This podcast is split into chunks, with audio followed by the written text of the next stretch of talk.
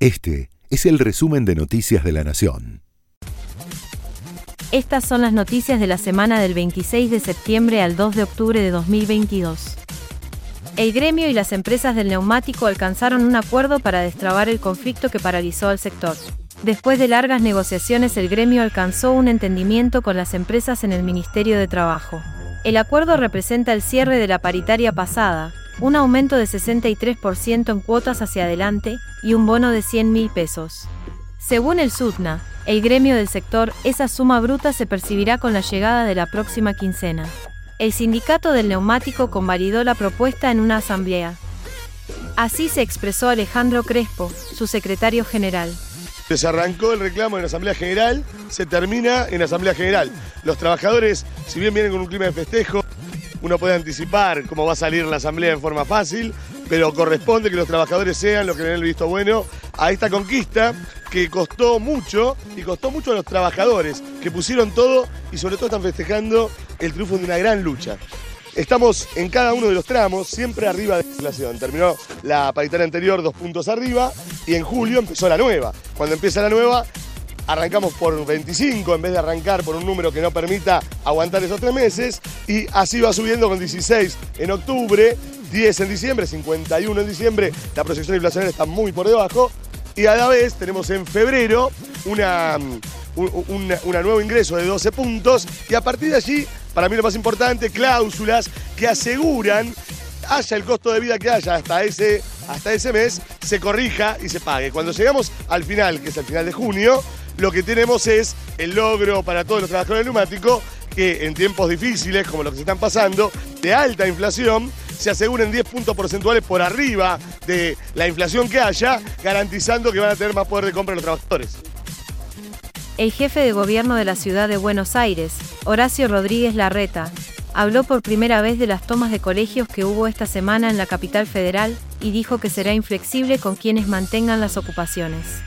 Además, anticipó que se recuperarán los días perdidos. Son grupos muy chicos de estudiantes apoyados por adultos irresponsables, señaló en una conferencia de prensa que compartió con su ministra de Educación, Soledad Acuña, con el jefe de gabinete, Felipe Miguel, y con otros integrantes de su equipo. Porque los problemas hay que encararlos, hay que reconocerlos y se solucionan trabajando, dialogando, nunca desde el autoritarismo y la violencia. Ese no es el camino. Y lo digo porque esta semana vimos en todo el país varias expresiones violentas que de ninguna manera contribuyen a la construcción de la Argentina que queremos, de una Argentina mejor. Pero es cierto, y por suerte, que son expresiones minoritarias. En el caso de la educación, como saben, hay algunas escuelas de la ciudad que están siendo tomadas por grupos muy chicos de estudiantes, en muchos casos apoyados por adultos irresponsables que al día de hoy le están sacando el derecho a estudiar a casi 5.000 alumnos.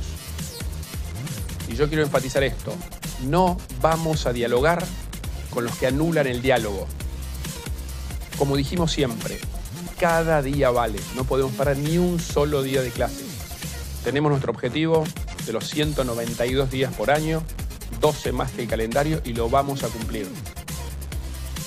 Los 16 colegios porteños que permanecen tomados o con pernocte son el Mariano Moreno, el Esnaola, la Osvaldo Pugliese, la Agustín Tosco, la Claudia Falcone, la García Lorca, la Escuela de Cerámica número 1, la Rodolfo Walls, la Julio Argentino Roca, el Lenguitas, el Nicolás Avellaneda, el Danzas número 1, la de Teatro, el Irurtia, el Liceo 5 y el Carlos Pellegrini. Si bien algunas escuelas levantaron la medida de fuerza, el conflicto no tiene una fecha tentativa de finalización.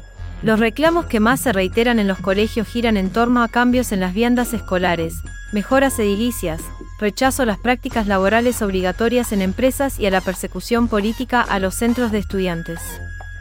Cerró el dólar soja. El ministro de Economía, Sergio Massa, compartió públicamente los resultados del programa de incremento exportador, conocido como dólar soja. La implementación del dólar soja consistió en establecer un tipo de cambio diferencial transitorio para los actores de la cadena. El esquema provocó un alto nivel de ventas por parte de los productores por la mejora del precio y generó un récord de ingreso de divisas para el país. En ambos casos se superaron las expectativas que tenía el gobierno, con ventas que superaron los 14 millones de toneladas y las liquidaciones los 7 mil millones de dólares. A las 17 horas cerró una medida que fue planificada del día 5 al día 30 de septiembre, que tiene ingreso de divisas hasta el día de hoy y que tiene ingresos de divisas que van a continuar el día lunes y el día martes producto de aquellas operaciones que se inscribieron hasta las 17 horas y que en términos de la satisfacción de nuestro presidente del Banco Central, de Miguel Pese, van a seguir entrando el día lunes y el día martes. El número de cierre de la operación del complejo agroindustrial del mes de septiembre es de 8.123 millones de dólares de exportaciones argentinas que obviamente tienen un impacto directo en el ingreso de divisas y en el ingreso de reservas al Banco Central de la República Argentina. Sube el precio de los combustibles desde hoy.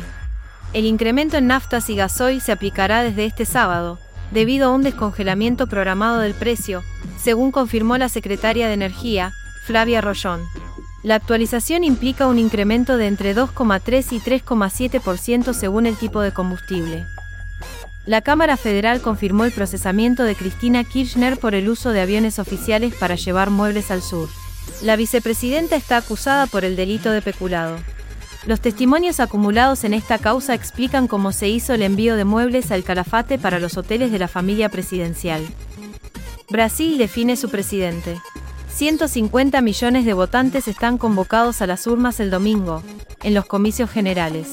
Una nueva encuesta de Datafolia publicada este jueves, horas antes del debate entre Lula da Silva y Jair Bolsonaro, indica que Lula tiene el 50% de los votos válidos y Bolsonaro el 36%, dejando en suspenso la posibilidad de que el líder del PT pueda vencer en primera vuelta este domingo.